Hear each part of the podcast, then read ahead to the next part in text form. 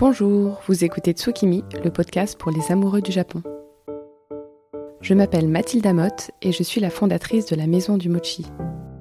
Sur ce podcast, écrit à plusieurs mains avec les membres de l'équipe de la Maison du Mochi, nous partageons notre passion pour le Japon et sa culture, rythmée par la nature et les saisons. Tsukimi est un podcast que nous publions deux fois par mois, où nous suivons sur une année le calendrier traditionnel japonais en explorant les rituels et thématiques qui y sont liés. Pour chaque épisode, vous trouverez les liens et informations complémentaires sur la page magazine de notre site lamaisondumochi.fr. Bonne écoute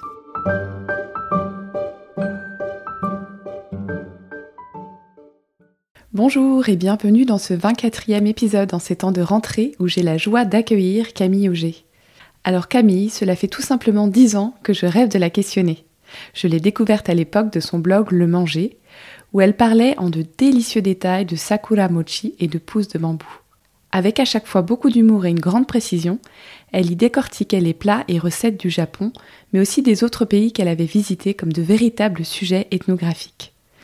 Cette grande voyageuse, cette troubadour des temps modernes, a en effet vécu au Japon, aux Philippines, à Taïwan, en Islande et dans le Groenland notamment.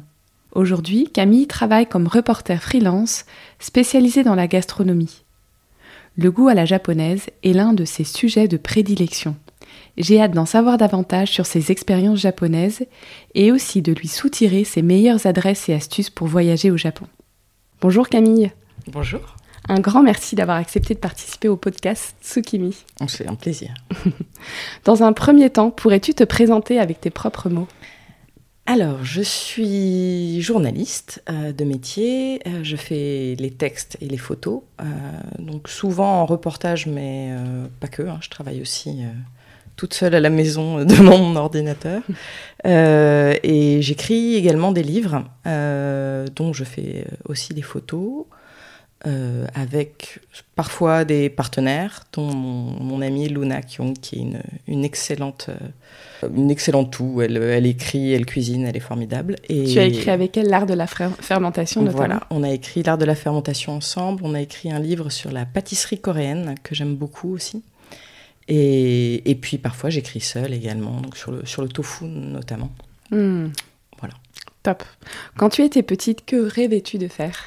Alors, tu peux tout dire. Au tout début, euh, je voulais être euh, boulangère pâtissière parce que je voulais euh, avoir des bonbons. Mm. Et euh, je croyais que les bonbons s'achetaient qu'à la boulangerie, donc euh, qu'il fallait être boulanger pour avoir des bonbons.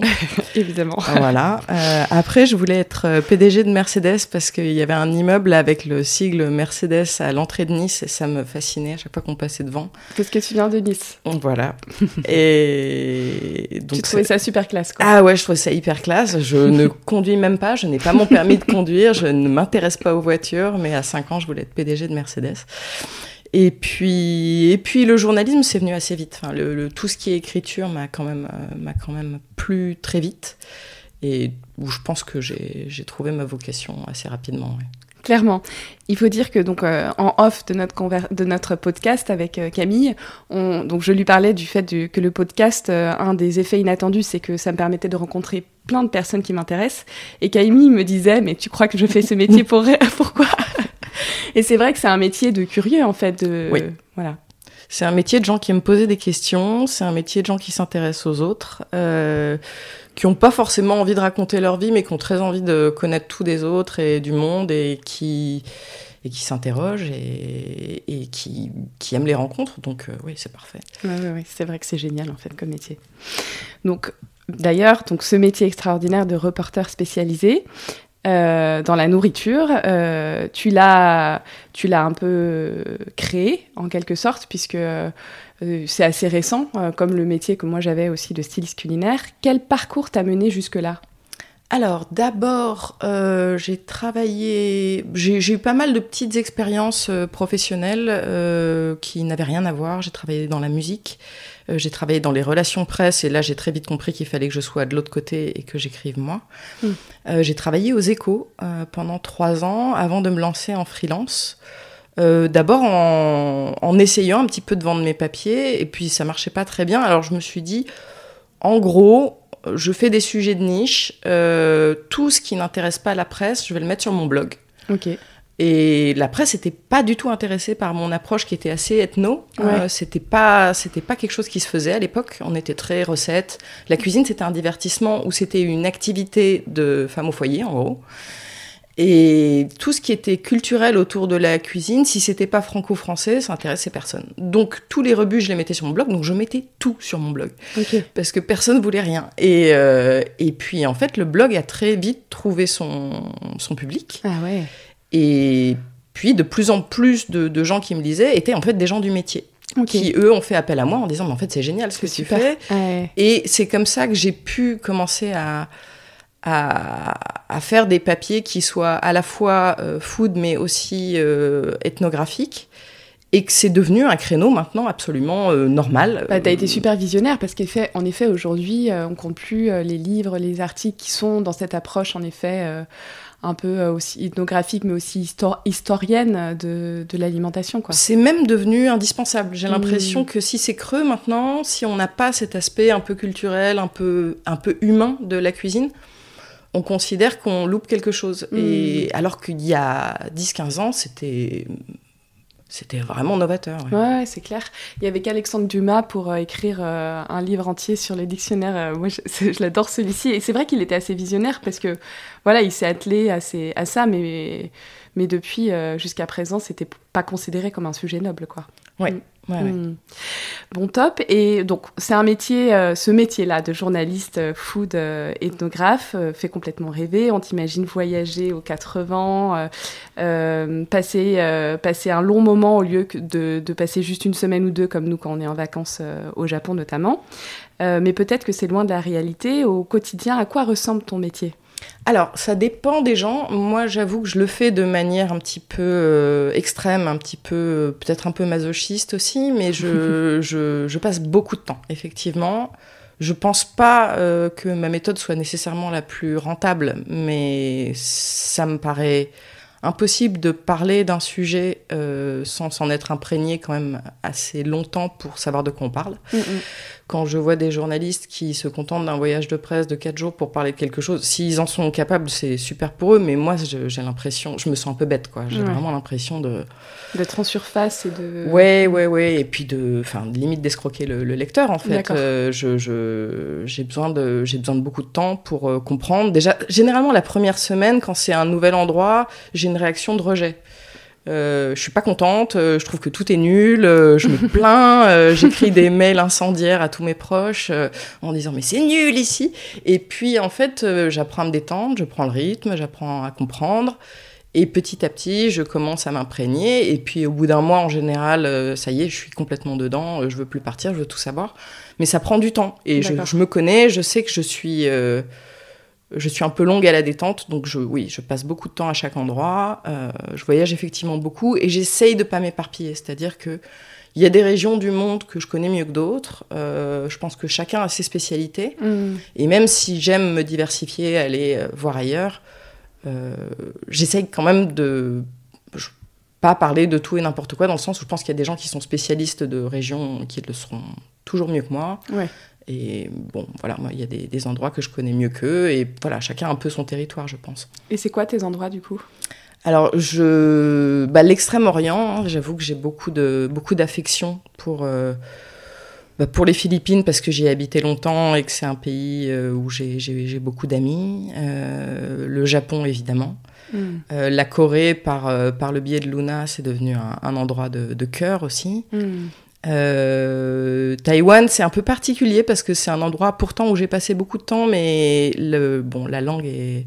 Je suis nulle en mandarin, vraiment. Donc j'ai toujours eu l'impression de passer un petit peu à côté. Je m'estime pas être une grande spécialiste de Taïwan, mais j'ai un vrai amour pour la Chine et pour la Chine continentale où je vais de plus en plus. Hmm. Euh, notamment le, Tibet, c'est un, un, endroit absolument euh, magique. Et tu peux y aller au Tibet? Oui, oui, oui. Alors, il y a plusieurs parties du Tibet en fait. Il y a une partie euh, qui est soumise à des visas vraiment particuliers où là c'est un peu compliqué. Mhm. Mais tout le Kham, toute la région du Tibet qui est au Sichuan et un petit peu au Yunnan est absolument accessible pour tout le monde. Et c'est grandiose. C'est la partie qui est sur les pas sur les plateaux, mais Mhm. sur, le, sur les montagnes, vraiment. Et là, c'est oh, c'est spectaculaire, C'est magnifique. magnifique. Ouais, ouais, ouais. Trop bien. Et comment tu trouves ces des financements pour partir comme ça euh, sur de longs mois? Parce que c'est enfin, c'est vrai que c'est tout un montage aussi. Il faut trouver des logements, euh, il faut. euh, Alors ça dépend des fois. Parfois on m'envoie, alors ça c'est absolument royal. Ouais. Euh, parfois c'est sur fonds propres. Ok. Et je, je fais un pari en fait. Je me dis Mhm. bon, est-ce que j'arriverai à tirer un reportage de cet endroit-là? Euh, Là, là j'ai fait, j'ai fait ce pari-là, notamment au, au Mexique en janvier dernier, en me disant bon, on verra. Si je tire un reportage, c'est super. Si je trouve rien et que j'arrive pas à faire un reportage, c'est pas grave. J'aurais eu, euh, j'aurais eu euh, quatre semaines super chouettes au Mexique et puis c'est très bien. Euh, j'ai la chance de pouvoir faire mon travail de n'importe où, donc euh, je peux continuer à écrire des articles et, et à travailler euh, même à l'étranger. Mhm. Donc ça me oui, ça me coûte entre guillemets de, de voyager et en même temps, c'est pas un moment où je ne gagne pas du tout d'argent. Donc Ouais. euh, tout est possible en fait. Je suis très très flexible, je pense, à- par rapport à la plupart des, des gens qui font mon boulot. Je suis hyper flexible et le fait de pas avoir d'enfants, de pas avoir d'attache trop, euh, de pas être obligé d'être à la maison fait que oui, j'ai une liberté euh, folle quoi. ouais, exceptionnelle, ouais, beaucoup de chance. Mhm. Bah, que tu que tu as créé aussi. Oui, absolument. Oui, oui. C'est absolument des choix, euh, des choix de vie. Oui, oui. Après, il y a des gens que ça impressionne, qui me disent Mon Dieu, mais comment tu fais Ça doit être dur. D'autres, au contraire, qui disent Mais ça doit être génial. C'est ni l'un ni l'autre, en fait, Ouais. et un peu les deux. C'est Mhm. Parfois, c'est dur de vivre dans sa balise. Parfois, c'est. C'est fatigant, c'est crevant, c'est vraiment crevant parce qu'on est tout le temps en train de bouger et de bosser en même temps. On fait double boulot en fait parce qu'on bosse pour la France et en même temps on essaye de préparer son reportage. Euh, ça coûte un peu d'argent, mais en même temps, oui et non, ça dépend des destinations. Il y a quand même des tas de, des tas de pays qui coûtent pas si cher. Et puis même au Japon, en fait, je me suis toujours débrouillée. Je vais dans des endroits pourris, je m'en fiche, c'est pas grave. Ça- ça me Et puis tu arrives à trouver des pépites euh, dans ces endroits pourris. Mais j'adore, mais euh, c'est génial. En fait, les, les- quand on me conseille un endroit, en général, j'y vais pas. Si on m'a recommandé un endroit, il faut pas y aller parce que ça veut dire que les gens y vont. Ok. Donc je vais toujours dans des endroits où personne ne- n'a envie d'aller. Donc par exemple, tu n'as jamais été à Kyoto. J'y étais quelques fois, mais c'est plutôt un endroit que j'évite, effectivement. évites, ouais. Ouais, ouais. Non pas que j'aime pas Kyoto, enfin c'est charmant Kyoto, mais j'ai toujours l'impression de déranger à Kyoto. Ah oui. Quand, euh, quand on est dans la rue à Kyoto après, après 20h30, on a l'impression d'embêter les gens, de faire du bruit et de. de... J'ai toujours l'impression d'une d'une petite ville qui est très calme, qui, qui, qui est envahie par les touristes et j'ai envie de les laisser tranquilles. J'ai Ouais. pas envie de les embêter, je sais pas. C'est vrai que les villes trop touristiques, euh, ça fait cet effet. Il y a un moment de, de ras-le-bol, quoi. Bah, j'ai grandi sur la côte d'Azur, donc je compatis en plus. Ouais. Je vois ce que c'est. Enfin, quand, quand on est à Antibes ou à Nice, dans le vieil Antibes, et qu'on a les Anglais euh, qui chantent euh, complètement sous, euh, sous nos fenêtres à 3 heures du matin, oui, on, leur balance des seaux d'eau à la figure, quoi. donc, c'est. Ouais, je- j'ai toujours un petit, peu de, un petit peu de peine pour les, pour les habitants de Kyoto en me disant ça doit, ça doit pas être marrant. Ça doit pas eux. être marrant. Mais donc revenons au tout début de ton histoire d'amour avec le Japon. Euh, quelle est ta première rencontre avec ce pays? Alors, ma toute première rencontre, euh, j'avais 20 ans, la première fois que je suis allée au Japon. Je connaissais euh, des choses assez superficielles, bah, comme, comme tous, les, tous les gens de ma génération. Je suis née en 83, donc comme tous les gens de ma génération, euh, j'avais grandi avec des dessins animés japonais à la télé. Mhm. Euh, ça avait l'air joli, c'était volcanique. J'ai toujours bien aimé les volcans, d'où l'Islande, d'où les Philippines. C'est un peu, c'est un peu un fil conducteur. Voilà, j'aime la, la nature, j'aime aller trekker, j'aime faire des trucs comme ça. Et le Japon, ça avait l'air de rassembler euh, à la fois le côté culturel, à la fois le côté nature, à la fois euh, oui, le côté moderne m'intéressait, mais ça me fascinait pas non plus euh, à me rouler par terre. Et, et quand je suis allée au Japon la première fois, je peux pas dire que j'ai aimé. Mhm. J'ai plutôt eu. Déjà, j'ai eu un choc culturel, j'ai eu un vrai dépaysement que j'avais pas eu depuis longtemps, parce que je voyageais déjà beaucoup à l'époque. Et je me suis euh, vraiment interrogée. Je, je me suis dit, il y a quelque chose que je comprends pas dans ce pays. Il y a une violence sociale qui me qui m'interroge.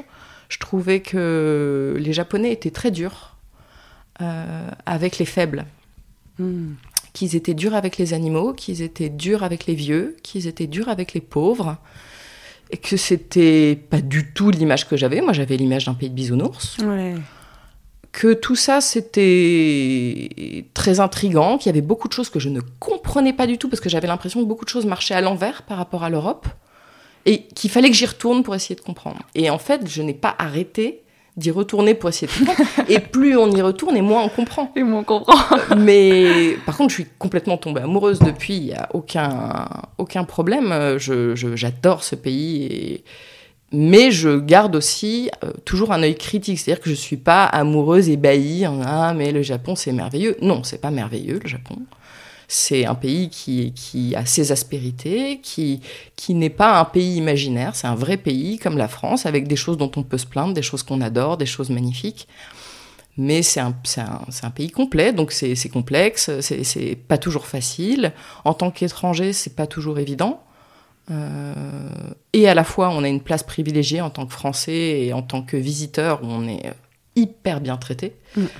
Euh, donc voilà, c'est essayer un petit peu de, comprendre ce qui se passe là-bas avec beaucoup de, beaucoup de respect, beaucoup d'amour, mais aussi toujours quand même garder un petit peu de recul et se demander, attendez, qu'est-ce qui se passe là? Est-ce que j'ai bien compris? Parce que tout ça me, paraît euh, en décalage avec ce que, ce que, ce que j'avais compris jusque-là. Enfin voilà, c'est essayer un petit peu de, de, de, comprendre simplement et de continuer à s'intéresser. Et c'est un pays qui continue à m'intéresser et à me fasciner toujours. Et comment, du coup, euh, aujourd'hui, euh, depuis tes 20 ans, euh, tu, tu, comprends cette dureté dont tu parles, cette violence interne? Alors, bah, il y a beaucoup de choses. Bah, déjà, c'est un pays où les éléments sont violents. Mm. Donc, je pense qu'il y, y, a une dureté qui, qui, est liée aussi simplement au fait que bah, quand on a des tsunamis, des tremblements de terre, des éruptions volcaniques, qu'on est sans arrêt en train de reconstruire, il y a, y, a, quelque chose d'un petit peu on est confronté à la violence, on la connaît. J'ai vu ça au Groenland aussi, où l'environnement peut être rude, et du coup, bah, les gens peuvent l'être aussi. Hmm. Ça, fait partie d'une espèce de paysage mental, je pense. Il y a ça, il y a effectivement le côté bouddhiste qui arrondit beaucoup les angles, hein, mais euh, il y a aussi euh, tout un passé dans, l'histoire récente, euh, tout un passé euh, assez compliqué, assez violent. Euh, au XXe siècle, le Japon, c'était pas début du XXe siècle, c'était pas facile. C'était un pays où où, les gens manquaient beaucoup. c'est un pays où on a dû se reconstruire après la guerre, où, ça a été très très dur. Mm, mm, mm. Je pense que les Japonais sont peut-être, même s'ils en ont l'air, sont beaucoup moins mièvres que, que les Européens parce qu'ils ont ils pas, enfin, pas tous les Européens, faut pas, faut pas généraliser, mais, mais ils ont souffert, quoi. Ça a été mm. vraiment, euh, ça a été vraiment un, degré de souffrance qu'on imagine difficilement, même si on sait que, bon, en France, on a, on a aussi morflé mm, mm, dans les années 40. Il y a quand même un, truc de euh, leur croissance, leur développement, euh, ça n'a pas été du tout quelque chose de facile. Ça a été, il y a un, un esprit très fort de d'aller de, l'avant, enfin. Et tout ça se fait pas si peut pas se faire si on est dans la mièvrerie, je pense. Oui. Mais je trouve qu'il y a un vrai paradoxe euh, autour du, fait que donc il y a cette violence euh, dont tu parles euh, et moi aussi ça m'a impressionné quand, quand j'y suis allée. J'y suis allée, on le sent, on le sent ne serait-ce que dans, dans, la manière dont les rues sont hyper propres et lavées et évacuées de tout SDF notamment. mais par ailleurs, il y a cette il y a cette philosophie qui paraît très douce euh, et très accueillante pour n'importe qui, euh, du, par exemple euh, autour de la cérémonie du thé, qui fait que le moindre petit geste le plus banal peut être source de, de, plénitude et de réconfort. Et du coup, ça, je trouve que c'est très rond comme concept. Et par ailleurs, il y a voilà, ces, ces côtés euh, très obtus euh, de la société. Et c'est vrai que ces deux ensemble, c'est... j'ai du mal à comprendre comment ça fonctionne. Quoi. Oh oui, c'est un contraste euh, saisissant. Et il y a le pendant de ce que tu dis, c'est-à-dire que chaque geste peut être source de plénitude, mais chaque mauvais geste peut être source de perturbation inacceptable. Alors quand on est un touriste, bon, on nous pardonne beaucoup de choses et on s'en rend pas forcément compte en plus parce qu'on est on est sur notre petit nuage. Voilà, on fait des bourdes sans arrêt, on est sur notre petit nuage, et puis on n'est pas tout à fait conscient à quel point on vexe les gens, parce que les Japonais ne montrent pas forcément à quel point ils sont offensés. Hmm. Mais, euh, il y a, il y, a ce, il y a toujours le revers de la médaille au Japon. Donc en fait, c'est peut-être l'exigence. Ils sont sur un dragon euh, vivant, quoi, qui fait que de, de, de bouger euh, avec des éruptions, des tsunamis, etc. Et en effet, il faut, euh, faut être précis, quoi, dans la vie, parce Ouais. que sinon, euh, tu bascules, quoi. Il faut être précis, il faut filer droit. Moi, ce que j'adore, c'est que il y a une fluidité dans la vie quotidienne, ne serait-ce que des mouvements des gens dans la ville. Il y a une- Les choses roulent au Japon. Oui, t'as l'impression d'être dans la mer, je trouve, comme des bancs de poissons. Absolument. Ah, Ouais. C'est exactement ça. Ça, ça, ça. ça file droit, ça fonctionne. Et c'est le côté un peu difficile aussi, c'est-à-dire que parfois, on va pas bien. Parfois, on n'a pas envie de filer droit. Parfois, on se sent pas de filer droit, mais on n'a pas le choix. Hmm. Et ce côté-là, au Japon, peut être un petit peu dur. À la fois, il est extrêmement rassurant, reposant, parce que tout est simple, tout a l'impression de marcher bien. Mais on se rend compte, quand on a un truc qui va pas et qu'on n'arrive pas à marcher droit comme tout le monde, que c'est dur. Et c'est là qu'on pense justement à tous les marginaux, Hmm. qu'on pense à tous les gens qui n'arrivent pas à marcher droit parce qu'ils n'ont pas d'argent, parce qu'ils n'ont pas leur santé mentale, parce qu'ils n'ont pas je ne sais quoi. Et on se dit, mais c'est une société qui pardonne pas beaucoup. Et où ils sont, ces personnes-là? Parce qu'en effet, on les voit pas beaucoup. Hein. Ah Ben, alors, moi qui vais dans des endroits pourris, je les vois parfois. Ok. Euh, J'ai vu, ouais, à Osaka, quand on va dans les, dans les quartiers un peu craignos, euh, euh, c'est là qu'on rencontre effectivement des vrais travailleurs pauvres euh, qui, euh, qui font la queue tôt le matin pour aller nettoyer Fukushima, des gens comme ça qui... Bah, De toute façon, au Japon, c'est un peu marche ou crève. Donc, du coup, c'est pas parce qu'on est euh, dans, dans une situation euh, compliquée que qu'on qu'on peut se laisser aller. Oui. Parce que même euh, les, les, pour les métiers les plus humbles, on pourrait dire, euh, les, les personnes qui vont, ils vont en costume cravate. On- Bah là, ils- pour le coup, ils sont pas en, en costume cravate. hein, c'est vraiment, c'est vraiment rude, mais, euh, mais, mais oui, effectivement, quand on voit des clochards au Japon, en général, ils sont toujours euh, super bien lavés, super bien rasés. euh, C'est pas. ils euh, vivent dans du carton, mais super bien entretenus. euh, Enfin, il y, a- il y a un côté un peu, un peu foufou. Il y a les, tous les burakumines. Ça, c'est quelque chose que, que beaucoup de Français connaissent pas trop. Mais il y a encore un peu un système de, même si officiellement ça n'existe plus, encore un système de caste Mm. au Japon, en tout cas, qui est un héritage d'une autre époque. Oui, ça a été euh, aboli au XXe siècle, au début du XXe Voilà, siècle. ça a été aboli, mais dans les faits, euh, c'est toujours très compliqué socialement pour eux, c'est compliqué professionnellement pour eux. Et quand on va dans certains quartiers un peu pourris de, de Tokyo, dans, des, dans certains hôtels, on peut voir qu'en fait, ils habitent dans des, des cabanes de jardin, là où on rangerait les outils. Sur les toits des immeubles. Ils sont planqués, en fait, c'est tout le truc. Si on si on les cherche pas, on les verra jamais. Ils sont super cachés. Ok. Et ils vont faire tous les boulots de d'écarissage, tous tous les boulots d'abattoir, de... En fait, les boulots que personne veut faire, euh, voilà. Et... Ouais, il y a- Burakumine. Burakumine, ouais. Ok. Il y a des... Il y a des... C'est à la fois super touchant, il y a des toutes petites vies au Japon qui sont euh, parfois euh, très respectées et montrées avec euh, beaucoup d'admiration. Euh, ça va être un papy qui fait ses soba depuis 80 ans de la même manière. Oui.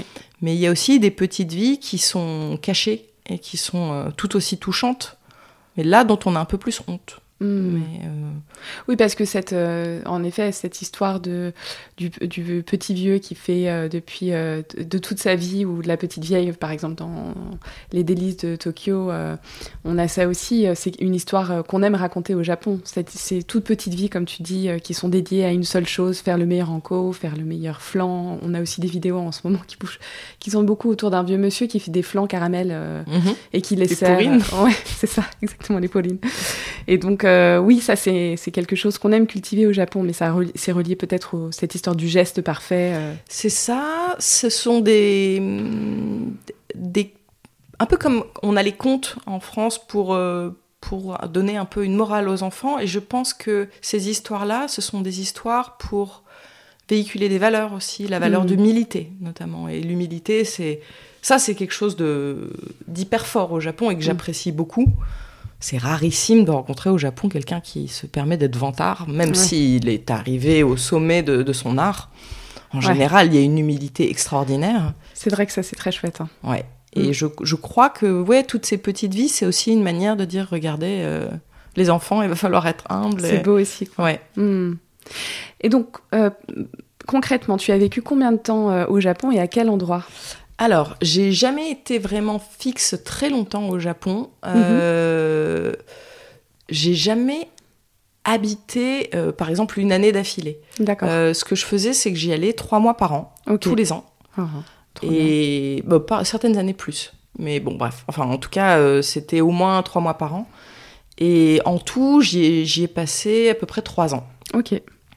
Dans des endroits très différents, du coup. Parce que, je- enfin, il y a des villes où je suis restée un peu plus longtemps que d'autres, évidemment. J'ai passé des mois et des mois à Osaka, j'ai passé des mois et des mois à Tokyo. Mais euh, sinon, j'ai beaucoup, beaucoup, beaucoup bougé. Euh, je suis allée dans toutes les préfectures, sauf deux. D'accord, c'est peut-être mieux de le décrire dans ce sens-là, plutôt tous les endroits où tu as été, les Voilà. endroits où tu n'as pas oui, été. oui, oui, non, c'est compliqué. en fait, je- quand, je, quand je regarde une carte, oui, je peux, je peux mettre des punaises à l'infini. Parce que, et, et quand je dis je suis allée quelque part, c'est pas je, suis- je suis allée passer deux heures là-bas. C'est je, je suis allée passer une semaine dans, dans un bled euh, où d'habitude. Enfin, en fait, quand j'arrive dans certains endroits, les gens me demandent même pas euh, ce que je fais là. Ils me demandent comment je suis arrivée. Parce qu'ils sa- savent même pas trop comment on vient chez eux, en fait. C'est tellement étrange d'avoir quelqu'un de l'extérieur. Et toi, c'est ce qui te plaît justement, c'est d'aller euh, dénicher euh, Bah ouais. l'endroit qui n'a pas été trop euh, visité, quoi. Bah, c'est toujours plus rigolo. Bah, Les gens sont super sympas quand on arrive dans un coin où il n'y a pas de visiteurs parce que bah, parce qu'ils sont pas saoulés par les touristes, donc ils sont Ouais. très très contents. Ils sont disponibles, quoi. Et puis, alors, je sais pas, je crois que les Français, on est un peu obsédés par cette idée d'authenti- d'authenticité. Ouais. Je crois que c'est vraiment un truc de, de français ça. Mais est-ce Ah, que c'est authentique Oui. Et euh, j'ai ce travers-là, je pense, moi aussi. Euh, surtout quand on, quand on fait de l'anthropo, on cherche des choses euh, assez pures, entre guillemets, pas trop perverties par les influences extérieures. Et c'est vrai qu'au Japon, quand on va dans les, dans les vrais trous, Mhm. où personne ne va et où souvent ce sont des villages mourants, hein, où il n'y a plus que quelques personnes âgées et puis c'est la fin en fait, on sent que c'est bientôt terminé. Il y a, euh, il y a vraiment l'impression de voyager dans le temps. Ah ouais. Ouais, ouais, on, on voit quelque chose. Alors certes, ils ont l'électricité, mais déjà pas tous. Mais on, on voit quelque chose qu'on aurait pu voir euh, il y a des décennies, voire parfois on a l'impression que le, le truc a traversé les siècles intacts. Quoi. Ah ouais. ouais, ouais, T'as vraiment vécu ça. Ouais. Bah, et du, coup, euh, quel est ton meilleur souvenir euh, là-bas? Alors, mes meilleurs souvenirs, je pense, bizarrement, sont des... Enfin, bizarrement non, sont des fêtes, euh, sont des, des matsuri, Des Matsuri. des festivals euh, traditionnels. Euh, Il y en a des très rigolos et Mhm. pas du tout connus, dans des trous. Ok. Toujours. Moi, ça me fait toujours un peu peur les Matsuri parce que je n'aime pas quand il y a trop de monde. Voilà, moi non plus. J'ai horreur de ça. Et alors, quand on va dans les matsuri de derrière les fagots, il y a personne. Ah, très bien. bien. Enfin, il y a personne. Il y a quelques personnes locales, en fait. Ça reste une dimension hyper locale et il n'y a pas de touristes. Ok. Euh, et donc, alors notamment un où là, pour le coup, j'ai jamais vu un truc en aussi petit comité. C'était un peu dingo. Euh, c'est en fait l'ancienne célébration du, du Nouvel An dans la préfecture d'Akita, à Oga. Oga, c'est une petite péninsule, euh, donc dans la préfecture d'Akita, au nord-ouest du Japon, euh, où personne ne va. Il n'y a pas vraiment de raison d'aller là-bas, ils font du riz et puis c'est tout. et ils ont des monstres. Ils ont des monstres pour le Nouvel An, les Namahage, qui, qui enfin, ils portent des masques. euh, des, donc, je dis monstres, mais c'est des yokai. C'est pas tout à Ah fait oui. des monstres, c'est des, Des êtres euh, un peu euh, êtres un peu surnaturels. ouais. Voilà. Euh, méchants, pas méchants. Bon, en l'occurrence, je crois qu'ils sont plutôt méchants. Les Namahage, enfin, ils sont là pour faire peur, en tout cas. Mm. Donc, ce sont des, bon, des vrais gens, hein, en l'occurrence, qui portent des masques en bois, euh, assez terrifiants, et des habits en paille euh, qui, du coup, en mouvement, quand, la personne bouge, ça, fait tout un, tout, un bruit, tout, ça, ça, s'agite dans tous les sens. Et, euh, donc, il y a quatre, euh, quatre jeunes du village qui, qui portent, enfin, qui a toute une cérémonie, ils revêtent leur costume de Namage, ils deviennent les Namage réellement. Et ça, j'ai vu ça de manière intime, juste avec eux en fait. Euh, et on est allé ensuite, après, dans le village, de maison en maison, puisque c'est le rituel pour le nouvel an. On va taper à chaque porte du village, on rentre chez les gens, on leur fait peur, on fait du bruit, on arrive avec des couteaux en menaçant de les tuer. C'est très très effrayant. Et toi, tu l'as fait aussi moi, j'ai, moi, j'étais juste spectatrice. J'étais juste. J'étais pas avec ton couteau à les menacer. Ah oui, j'étais avec mon appareil photo et je vivais le meilleur moment de ma vie, quoi. Et donc, euh, ils, ils sont censés faire peur aux enfants, mais il y a, y a pas d'enfants, il y a plus d'enfants dans ces villages-là. C'est fini, c'est des villages mourants. Donc, il y a un côté hyper touchant parce qu'en fait, ils vont voir des petits vieux. Hmm.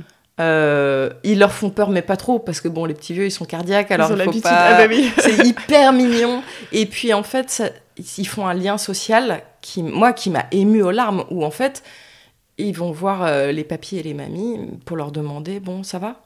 Vous avez passé une bonne année? Tout va bien?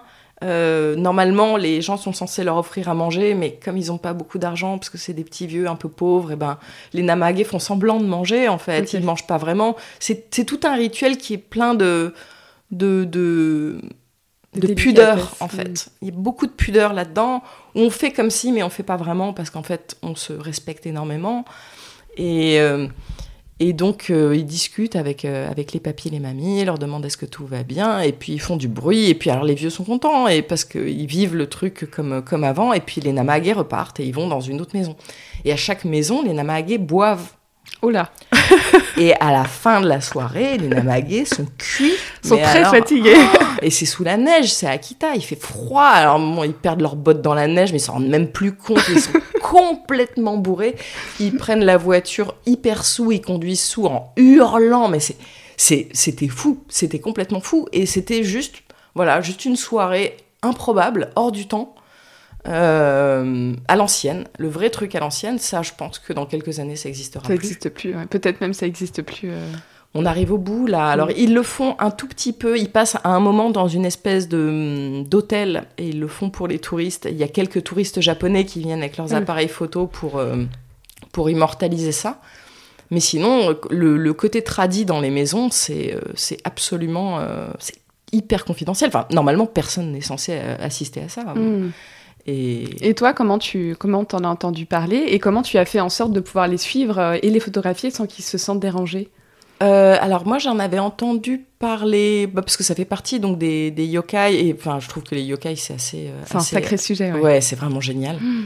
Euh, et en fait bah, simplement en contactant le, le prêtre shinto du, du de Oga et, et en lui demandant est-ce que est-ce que ce serait possible et c'est ça qui est très étonnant avec les japonais moi que j'adore et qui a été euh, ce qui a fait aussi que mon travail était très facile dans l'ensemble au Japon que ce soit pour la nourriture, que ce soit pour suivre des rites religieux, que ce soit pour n'importe quoi, il y a une transparence au Japon et une ouverture. Quand on dit bonjour, est-ce qu'on pourrait parler de vous? Les gens sont open. Ils disent ok, c'est cool, venez visiter mon usine, il n'y a pas de problème. Mais non.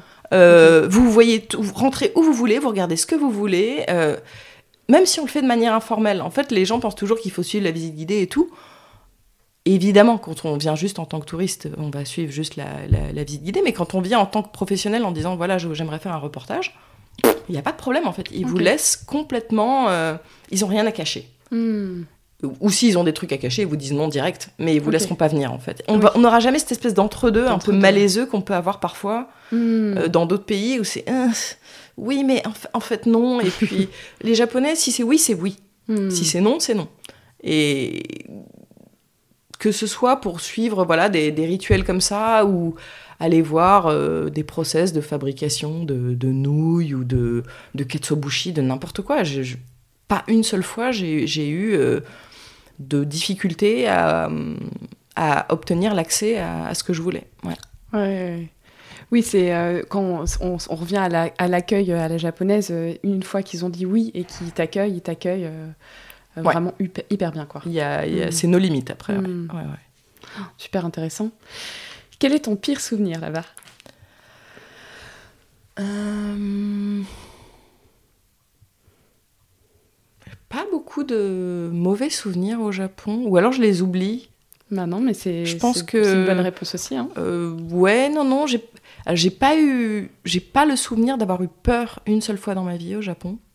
J'ai pas le souvenir de m'être senti en danger une seule fois. Mm. C'est un pays quand même hyper sûr, hyper Ouais. safe.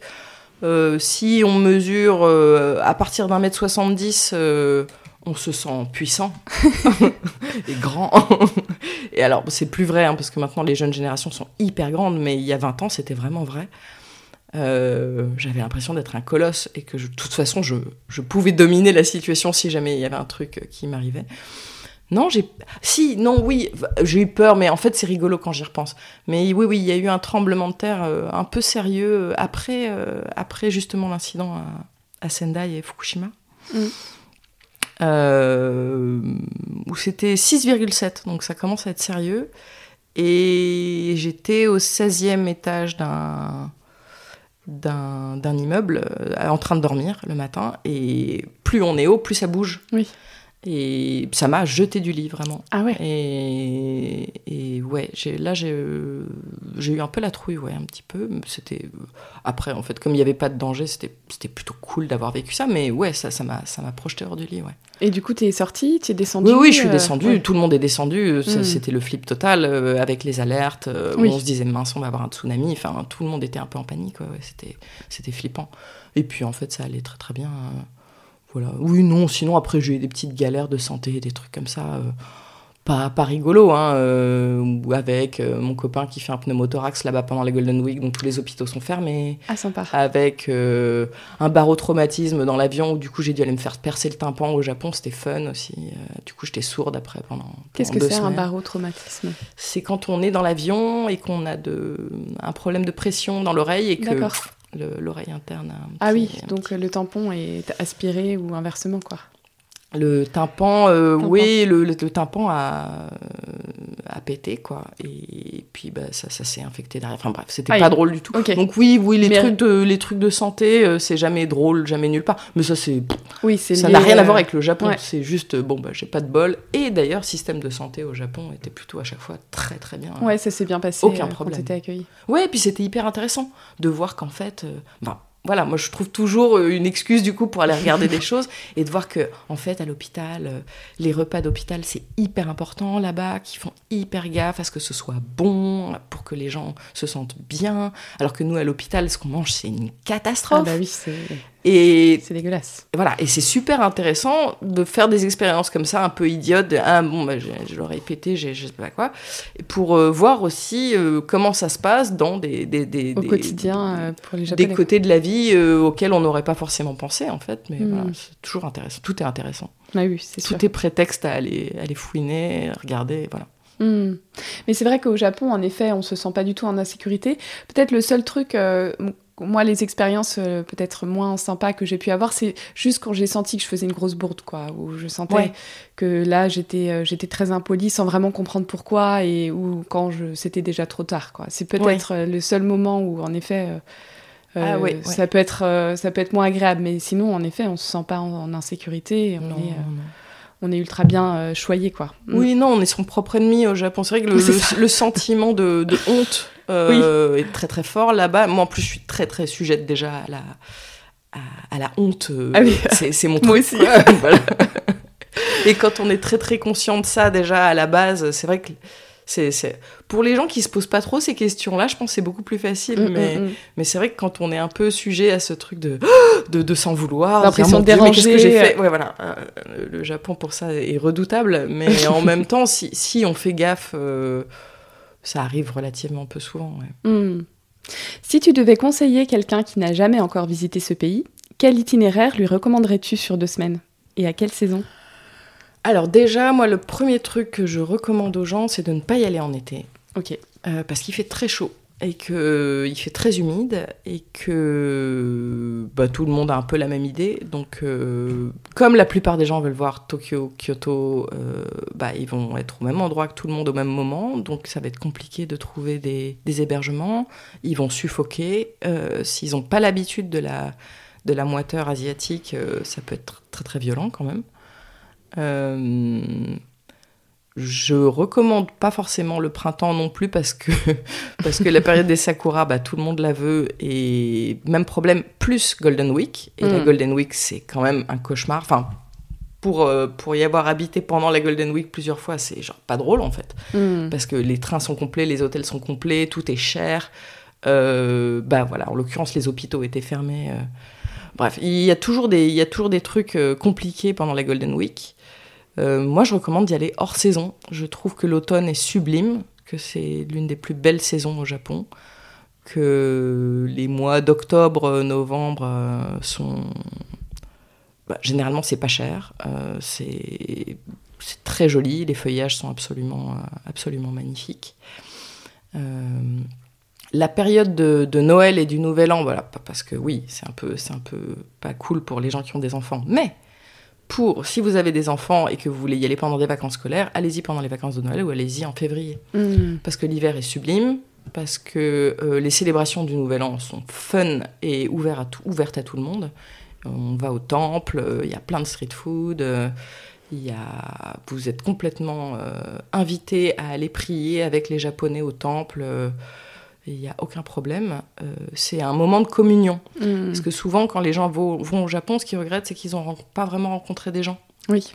Et quand on y va au Nouvel An, on, on a cette opportunité-là. Quand on y va aussi, pareil, pendant les vacances d'hiver, que ce soit en février ou en mars, il y a des tas de fêtes, il y a des tas de choses qui se passent. Donc euh, c'est l'occasion aussi de faire des rencontres et en tout cas d'avoir l'impression de communier un peu avec les gens. Par exemple, pendant euh, Setsubun, mm. où là c'est très drôle, on, participe au lancer de, haricots. Et, Dans Setsubun, on chasse euh, les, les, démons en lançant des haricots, justement. Voilà. Et il y a souvent des spectacles avec des gens déguisés en démons qui, voilà, qui le soir font un spectacle, se font chasser, etc. Voilà. Et donc là, vous pouvez participer euh, à ce. Il y a des célébrations un peu dans toutes les villes, au temple généralement, où il y a des loteries. C'est très drôle. Vous pouvez gagner des tas de prix absolument absurdes. et, c'est l'occasion de, rencontrer les Japonais, de vivre un moment avec eux et de partager un peu leurs traditions et pas juste de se sentir à l'extérieur. Parce que c'est souvent l'impression qu'on peut avoir quand on va au Japon, surtout si on ne parle pas la langue, où on bah, on se balade, on voit des tas de trucs, mais on comprend pas tout et, on n'a jamais vraiment l'occasion d'échanger avec les hmm. Japonais. Et du coup, en termes de destination, tu conseillerais d'aller euh, où? Ah bah, enfin, je pense que, enfin, je trouve ça normal d'avoir envie de voir euh, Tokyo et Kyoto. Hein. Euh, hmm. J'ai commencé un peu comme ça aussi et je, je comprends l'élan. Euh, après, je pense qu'il y a des villes moins connues euh, qui peuvent être euh, très chouettes à intégrer dans son, dans son itinéraire. Après, il y a toujours le, le, évidemment des contraintes de temps, des contraintes de budget. Bah, bien sûr. parce qu'on ne peut pas tout faire non plus comme on veut. Mais bon, il ne faut pas oublier qu'il y a des vols intérieurs qui sont pas très chers et qui sont hyper pratiques au Japon si on a envie de, de voir un petit peu de choses. Je suis une très très grande fan de, du Tohoku et de d'Hokkaido toute la partie nord du pays. Hmm. La tête du dragon. Ouais, ça c'est très c'est très beau, c'est très différent.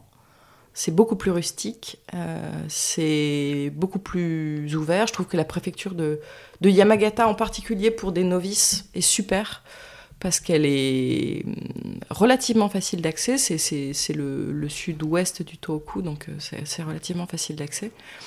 Et il y a euh, un temple en particulier, enfin un sanctuaire qui est d'une beauté euh, vraiment renversante, euh, et où on peut, on peut manger là-bas, faire un, vrai repas bouddhiste traditionnel mmh. qui vaut vraiment le détour. Il faut marcher dans la forêt pour, pour atteindre ce sanctuaire, et, là-bas on est accueilli, on peut aller manger.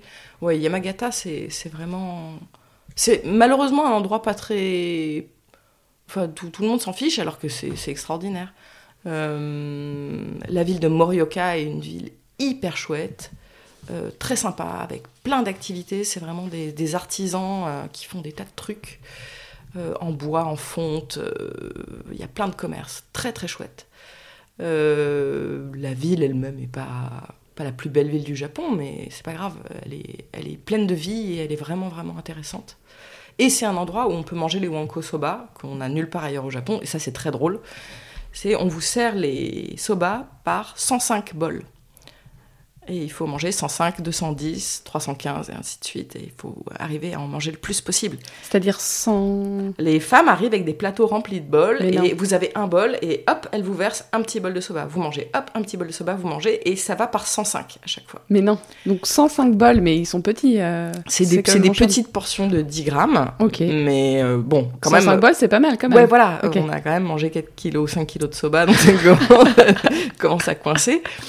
Mais Faut pas prévoir ça ça euh, en milieu de journée quand tu dois faire un trek l'après-midi, quoi. Il faut, il faut pas manger avant, pas manger après. Et, faut... Mais ça, c'est une expérience géniale. Typiquement, Le, le Wanko Soba, c'est pas très pas très pas très connu mais ça, ça, vaut vraiment le ça vaut vraiment le coup d'aller à Morioka juste pour ça et en plus la ville est sympa donc voilà, euh, je recommanderais. Ben, il y a quelques marchés extraordinaires aussi au Japon, euh, qui sont bon, pour le coup pas très très faciles d'accès.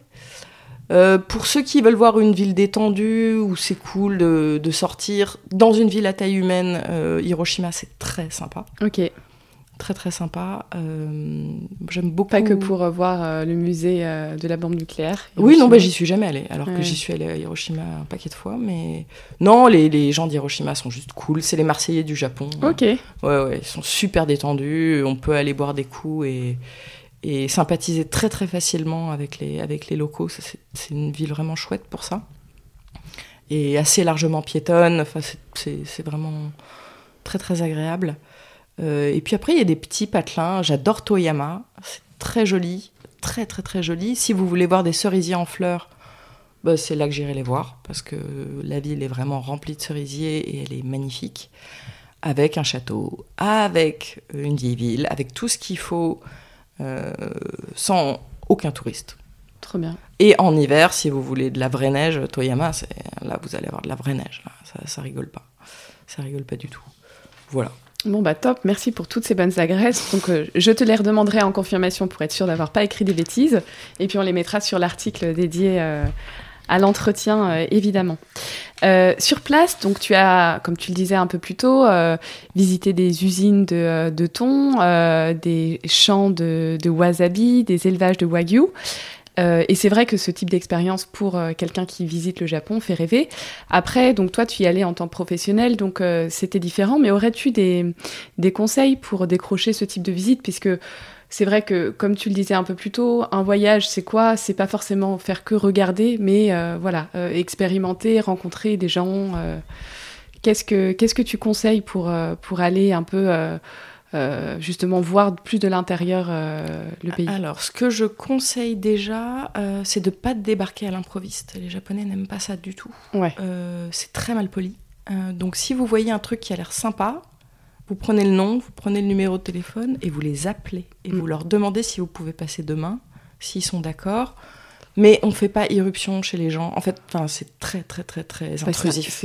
C'est mal poli partout. Hein, on ne se permettrait pas de le faire en France, mais les gens se permettent de le faire au Japon. Je ne sais pas pourquoi. Ah ouais. J'ai discuté avec plein de gens qui sont allés au Japon qui disent Ouais, on a fait ci, on a fait ça. Et ça me choque ah, terriblement. Mm. Euh, donc, euh, la plupart des usines, la plupart des producteurs de tout un tas de choses, euh, les enchères au, thon, enfin c'est plus Tsukiji maintenant, mais euh, au, grand marché au poisson de Tokyo, la plupart des choses sont visitables en fait. Euh, il y a des horaires, il y a des règles, il y a des moments pour ça.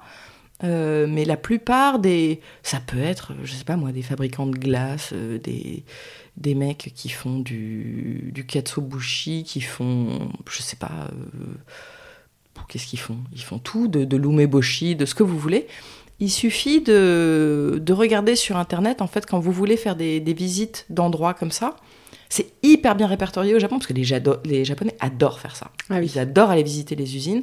Donc vous avez des visites guidées euh, à peu près partout, dans tout le hmm. pays, pour aller rencontrer justement des producteurs de ci, des producteurs de ça, pour aller goûter des tas de trucs, du miso à Nagoya. Euh, vous avez le hacho miso à Nagoya, typiquement. Euh, vous avez donc oui le marché aux poissons à, à Tokyo. Vous allez avoir des des fabricants de tofu à Kyoto. Vous allez avoir des tas de des tas de gens comme ça qui font des donc la bonne nouvelle, c'est qu'ils sont carrément ouverts. C'est absolument ouvert, mais c'est formel. Mais il faut les prévenir. Mais ça paraît en effet il faut, basique de toute façon. Voilà, il faut les prévenir, il faut leur demander. Et en tant que, en tant que touriste, surtout si vous venez à plusieurs, bah, il suffit de, de faire ça euh, aux horaires dédiés, comme tout le monde. Hmm. Souvent, les visites sont soit il y a une toute petite, euh, toute petite somme à payer, mais c'est ridicule, ça va être genre 300 yens, donc c'est genre 3 euros, enfin ça coûte rien en fait. Mm. Et c'est parce que vous avez une dégustation à la fin. Mm. Donc si vous voulez aller visiter par exemple euh, l'usine de whisky euh, Yamazaki ou, ou je sais pas, n'importe quoi, bah oui, vous pouvez y aller, il y a, il y a des horaires, il n'y a aucun problème, c'est complètement open. On vous montrera tout le process, ce sera super.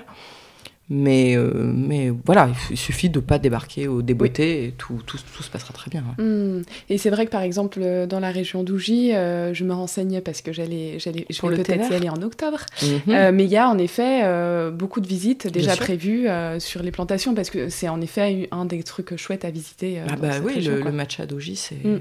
Mm. c'est c'est- énorme. Et là, oui, vous avez des visites, pareil, à différentes saisons, à différents moments, parce qu'évidemment, on va pas y aller au moment où il se passe rien. Oui.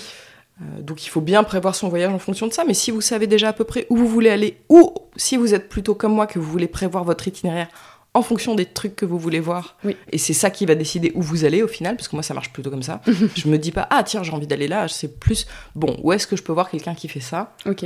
Et voilà. Et c'est ça qui va créer ton itinéraire. quoi. Ouais, exactement. ouais. C'est une bonne manière de construire son voyage en effet. Oui, et puis du coup d'aller dans des endroits auxquels on n'aurait jamais pensé, parce qu'en fait, euh, bah oui, mais là-bas, ils font du piment euh, fermenté sur la neige, donc oui, ok, d'accord, je vais aller là-bas. Ah oui, c'est spécifique quand même. Euh, toi qui es passionné d'histoire et de cuisine, comment tu décrirais le goût à la japonaise?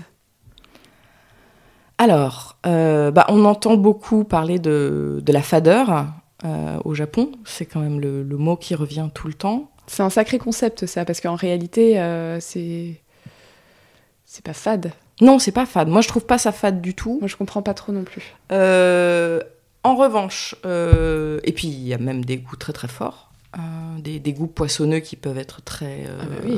Du coup, du natto, euh, c'est pas, pas fade quoi. Ah, j'adore le natto. Mhm. Au début, je croyais que c'était un truc de snob, le natto, qu'il fallait vraiment être plus royaliste que le roi pour manger du natto, mais en fait, non, c'est vraiment bon. Ah non, c'est trop bon. Et on devient accro, en fait, ça fait partie. Mais comme beaucoup de produits fermentés, au Mm. début, on se dit, ah, mais non, en fait, parce que c'est pas dans notre culture. Et puis après, ah, ouais, mais en fait, j'en veux.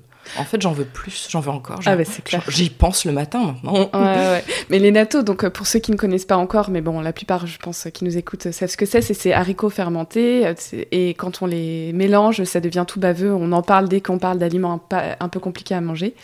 Mais c'est vrai que finalement, pour nous Français, par exemple, ça rappelle beaucoup euh, le, le goût des fromages. Bon, la texture est un, un petit peu. C'est un petit goût de champignon aussi. Ouais. C'est pas. Et puis c'est pas si fort que ça. Euh, L'odeur, euh, moi, me rebute pas du tout. Je Mm. trouve que par rapport à nos fromages, c'est hyper soft. Ouais, c'est clair. C'est la texture visqueuse, je pense, qui dérange surtout les gens parce que c'est vraiment gluant. C'est baveux, ouais. Alors quand on aime, euh, quand on aime le mochi, quand on aime tout ça, en général, on est déjà conquis, ouais, par toutes ces textures un peu. Moi, j'adore tous les trucs neba neba, vraiment le, le côté euh, crevette crue, euh, le côté. Neba, neba, tu dis Ah ouais, ils font le neba neba neba neba neba don. Ok, Tu vas, tu vas avoir dessus euh, des rondelles de okura. ok. Euh, dans la- là, tu as du, t'as du visque, tu vas avoir du natto, tu vas avoir du calmar cru, Mm. tu vas avoir euh, des tas de trucs comme ça et tu mélanges tout et c'est visqueux, visqueux, Oh là mais là. ça passe tout seul en fait. C'est Ouais. trop bon. Un œuf entier avec le blanc. Il y aura, aura pas le blanc, mais ouais, il y a le jaune d'œuf cru évidemment. Il y a tout quoi. Ok. Et ça, c'est trop bon, j'adore.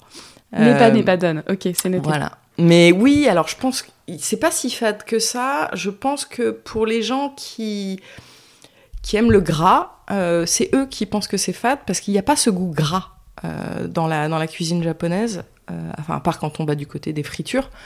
Mm. Mais moi qui, ne, suis- qui ai vraiment une aversion au gras, j'adore la cuisine japonaise justement parce que je trouve ça assez reposant. Parce qu'il n'y a pas ce film gras qui reste dans la bouche, qui me dégoûte un peu.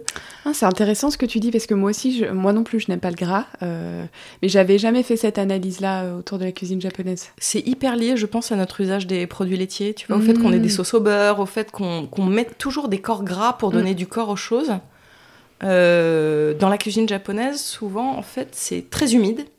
Il y a beaucoup d'eau, Oui. mais il n'y a pas beaucoup de gras. Mm. Et c'est des textures très propres. Ça te laisse la bouche propre derrière. Mm, mm, mm. Et Ah, c'est intéressant. ouais, ça c'est quelque chose que j'apprécie beaucoup. Moi à l'époque, qui maintenant je m'y suis faite, mais qui ne supportait pas le piment, j'aimais la cuisine japonaise aussi parce qu'elle n'arrachait pas la bouche. Oui. Oui, par est- rapport à d'autres pays en Asie, et notamment en Chine, euh, où ça t'arrache tout. Euh, T'as beau dire euh, Poulatiao, euh, c'est foutu. Ouais, c'est ça, ouais, ouais. Non, en Asie, en général, c'est vrai que ça, ça fait partie des exceptions. C'est une Mm. cuisine très, très douce. Euh, ce que je ne sentais pas au début, mais que je ressens maintenant de manière euh, vraiment forte, euh, pas dans les grands restaurants, hein, évidemment, hein, mais dans la cuisine de tous les jours, c'est qu'il y a beaucoup de sucre. Oui, c'est très sucré en C'est effet. très sucré et euh, parfois à l'excès, en Mm, fait. mm, mm, On mm. s'en rend pas compte, c'est très agréable, c'est très facile à manger au début, mais quand on y est depuis six mois, au bout d'un moment, C'est on est écœurant, fatigué de ce goût gras et Mm. on a envie de manger des choses qui sont juste salées, en fait. Ouais. Le truc qui manque aussi, c'est de croquer dans quelque chose, vraiment. Ouais. De mordre dans un sandwich et d'en avoir plein la bouche. Et d'avoir ce truc un peu dur dans la bouche, ça, ça manque aussi parce Oui, que c'est des sandwich baguettes, quoi, qui Voilà. te fait travailler tes dents. Ouais, c'est ça, vrai. vraiment faire travailler les mâchoires parce qu'on a des textures très très douces Mm. euh, au Japon, ce qui est hyper agréable. Mais oui, je pense que le goût japonais, il est pas si fade que ça en tout cas. Euh, Mm. euh, parce qu'il y a quand même certains goûts très forts. Il y a beaucoup de sel, il y a beaucoup de sucre, il y a euh, un goût pour l'acidité. euh, mais c'est pas.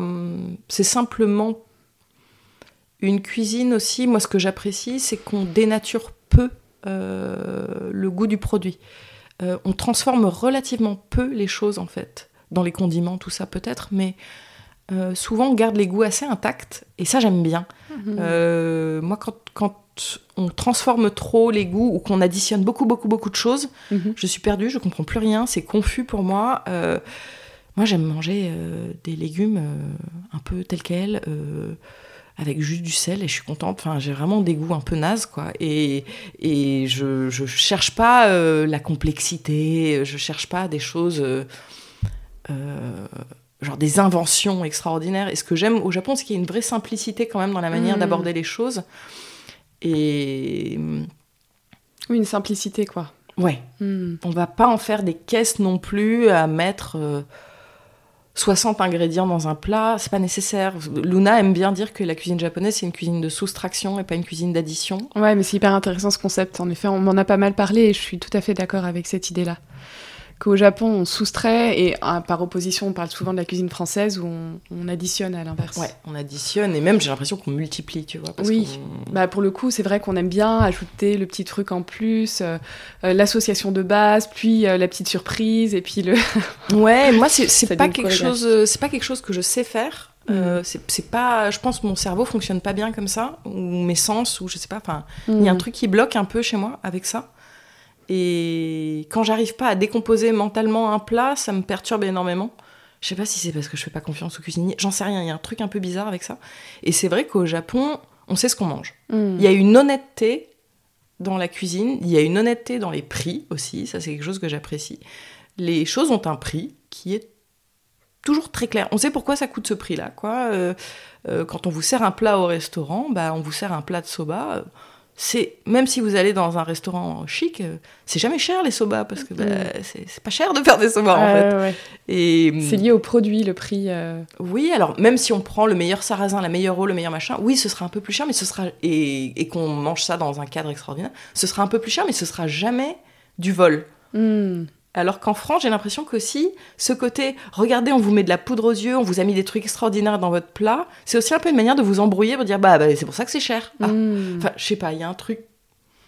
Il y a une clarté, je trouve, dans la cuisine japonaise qui est, qui est reposante. En tout cas, c'est une cuisine qui me repose énormément, que ce soit au niveau des goûts, des textures, et d'avoir l'impression de ne pas se faire enfler, en fait, Mm. au restaurant. Et pourtant, moi, par exemple, à Tokyo, alors c'était peut-être spéci- spécifique, mais euh, je me souviens de restaurants, notamment de tempura, mais les yeux de la tête euh, euh, de tempura. Mais du coup, c'est vrai que là, pour le coup, moi, je me suis demandé comment ça se fait que les tempura soient toujours aussi chers. Ouais. Ouais. Là-dessus, tu as une explication? Pas nécessairement, parce que Bah- c'est pas. Enfin, c'est la fraîcheur des produits, peut-être, parce que les tempura, il faut que ce soit euh, Ouais, ouais, ouais. Et des, puis, des produits vraiment euh, très très beaux, quoi. je crois qu'à Tokyo, de toute façon, euh, tout est toujours plus cher. hein. Enfin, Ouais. tu, en fait, tu prends un, du très haut de gamme dans le sushi à Tokyo Oui, ou bah, dans c'est hors une de ville de province, Mm. la différence est hallucinante. Et en fait. monumentale, ouais. Ouais, ouais, ouais. Parce que bah, tu payes le loyer du resto aussi, en fait, Mm. tout Bah, bien sûr. En fait, euh, oui, c'est ça. Euh, Ouais. t'as un personnel euh, souvent dans, dans ce type de resto assez, assez conséquent aussi. Mais les restos de tempura, bizarrement, ouais, on associe ça à un truc un peu, un peu street food, la tempura, mais en fait, c'est rarement donné. hein, parce Mais que pas du vraiment, tout, c'est ouais. ra- c'est vraiment un art. Enfin, on peut te servir du tempura un peu de base quand, quand tu vas manger ton, ton donburi dans, dans un dans un petit shokudo ou je sais pas quoi, mais euh, c'est- pas le même tempura, clairement, quoi. Mm. Mais en général, ouais, tu. Enfin, C'est vrai que le tempura, c'est un peu un, contre-exemple. Mais en général, tu sais quand même ce que, ce que tu manges et ce que tu payes et pourquoi tu le payes. Hmm. Non, non, mais tu as raison. En fait, moi, j'ai été que euh, dans des restaurants de tempura euh, à Tokyo. Hein, donc, en fait, la réponse, elle est plutôt dans Tokyo que, que dans tempura. À Tokyo, tout est cher. tout est super cher. Et moi, il y a des, des, expériences, du coup, culinaires que je n'ai jamais faites à Tokyo parce que bah, j'avais pas les moyens, quoi. je voyageais sur fonds propres. et alors certes, sûrement euh, des tas de gens vous diront oui mais c'est pas aussi bien qu'à Tokyo, mais, euh, mais, toutes mes expériences de, de, bons sushiyas, je les ai fait hors de Tokyo par exemple, parce que c'est inabordable, je paye pas 300 euros pour un, pour un déjeuner. Quoi. ok, c'est bien qu'une journaliste culinaire le dise. non, parce que c'est vrai qu'il y a ce côté snob aussi, euh, potentiellement, de, de, il faut aller que dans les adresses incroyables pour, pour goûter à la vraie cuisine, c'est pas forcément le cas. Moi, je crois que c'est pas le cas, et je crois aussi que la province japonaise est très complexée et que, au contraire, ils essayent de très bien faire et que, enfin, faut vraiment pas leur cracher dessus parce que c'est des gens, c'est des gens super. Et je crois aussi que vous aurez une fraîcheur dans certains poissons euh, qui sont locaux dans certaines régions en allant euh, justement dans un petit sushiya de... Enfin, pas un petit sushiya, mais un bon sushiya de province. Mm. Vous aurez le poisson qui a été pêché vraiment euh, il y a deux heures. Euh, non, peut-être pas, enfin j'exagère, mais vous aurez une fraîcheur ou justement un truc de maturation parce que le mec, il a une expérience sur la maturation de ce poisson-là parce que c'est le poisson qu'on pêche là depuis je sais pas combien de temps et qu'ils l'ont mis à maturer tout de suite après l'avoir pêché. Vous pourrez peut-être avoir des choses que vous n'aurez pas à Tokyo, euh, aussi bien en termes d'espèces, en termes de, savoir, de savoir-faire. Et puis, c'est ça qui est intéressant au Japon, c'est qu'il y a une diversité régionale immense. Et oui, certes, on a tout à Tokyo, mais enfin, si on disait ça pour la France, les gens diraient ouais, euh, ça va, Paris, c'est bon quoi. Et oui, c'est formidable de visiter toutes les régions françaises et d'aller goûter les spécialités françaises. Et certes, on peut probablement trouver plus ou moins euh, toutes les spécialités régionales françaises à Paris, mais est-ce que c'est pas plus chouette de les manger dans leur contexte, franchement, hmm. par des gens qui font ça depuis dix générations Enfin, ouais, voilà quoi.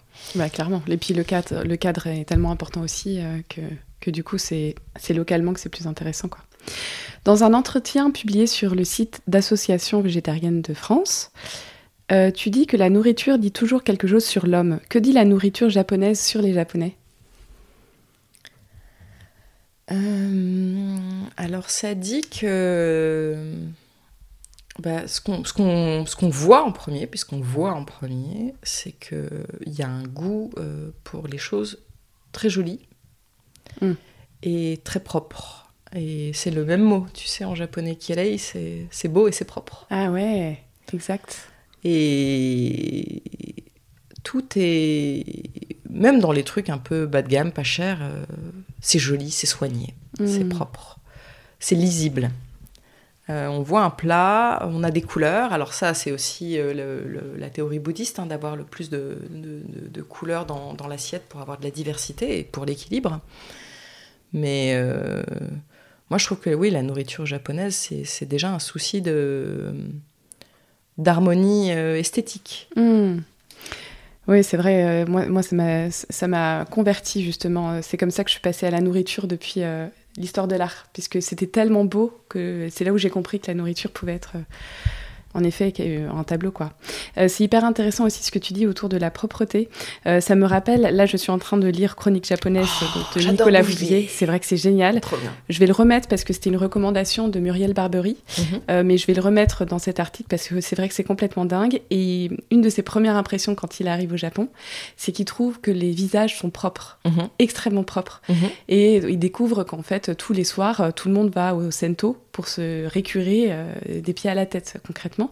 Et c'est vrai que cette histoire de là, ce lien que tu viens de faire entre la beauté et la propreté, euh, c'est comme nul autre euh, endroit pareil euh, qu'au Japon. Cette, cette importance de la, du visage net et de tout qui doit être propre. Ah oui, un idéal de pureté vraiment qui se, qui se retrouve dans, dans les maisons, euh, quand on a la chance de rentrer chez les gens, enfin pas toujours, parce qu'il y a aussi des, des, gens qui accumulent un peu des choses de manière maladive, mais, mais il y a quand même, en tout cas dans, dans le mât, dans l'entrée des maisons, souvent il y, a ce, il y a ce côté effectivement très pur, euh, dans les, dans les temples, dans les, dans, les, dans les assiettes, dans les bols, dans les, dans les bento, dans,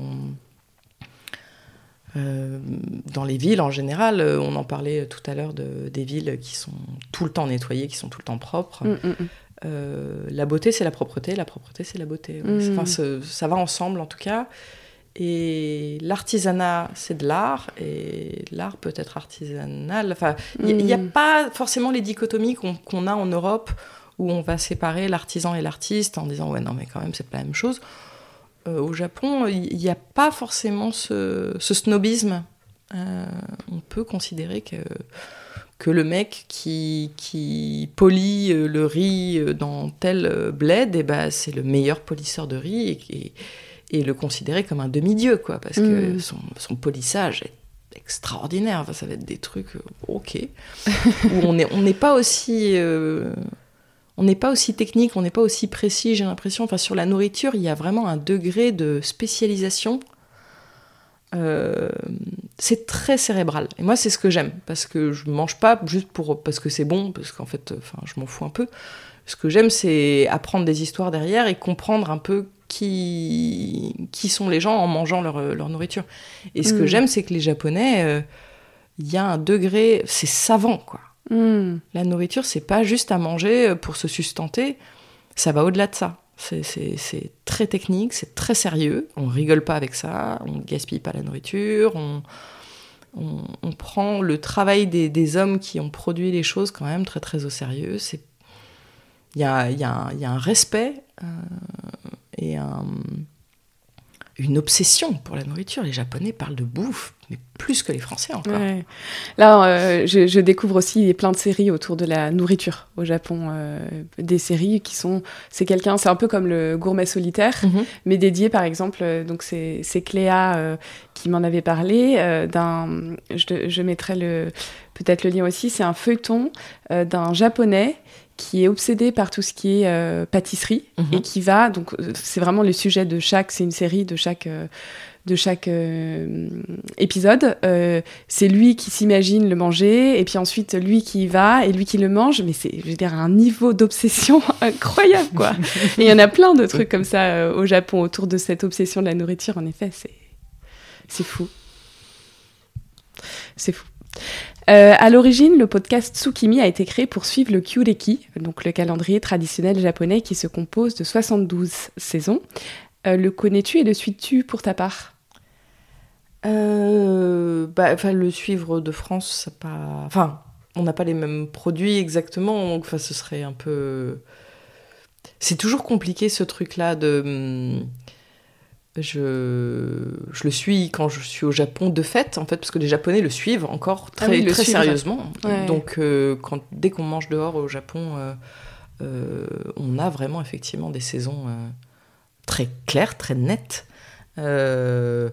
En France, moi, je, enfin, voilà, dans, dans ma région, euh, on a, euh, on a des saisons très claires aussi. Surtout quand on, quand on fait, quand on a un jardin, qu'on fait un peu pousser ses fruits, ses légumes, on en est très conscient. Hmm. Et du coup, euh, oui, voilà, dans la région niçoise, la ratatouille, c'est pas toute l'année. hein. Ouais. Et la salade niçoise aussi. Enfin, tout ça, il y a des, des saisons hyper, hyper restreintes. et les, les chefs adorent en parler d'ailleurs, en disant Mais attendez, si on vous sert de la ratatouille en octobre, euh, partez, quoi. C'est- pas un bon restaurant, faut pas y aller, quoi. Donc, euh, oui, après, effectivement, les saisons sont très, très, très précises dans, dans ce calendrier-là. Et je pense que malheureusement, ça se... les choses s'étirent un peu en longueur quand même. On fait en sorte que les saisons se prolongent.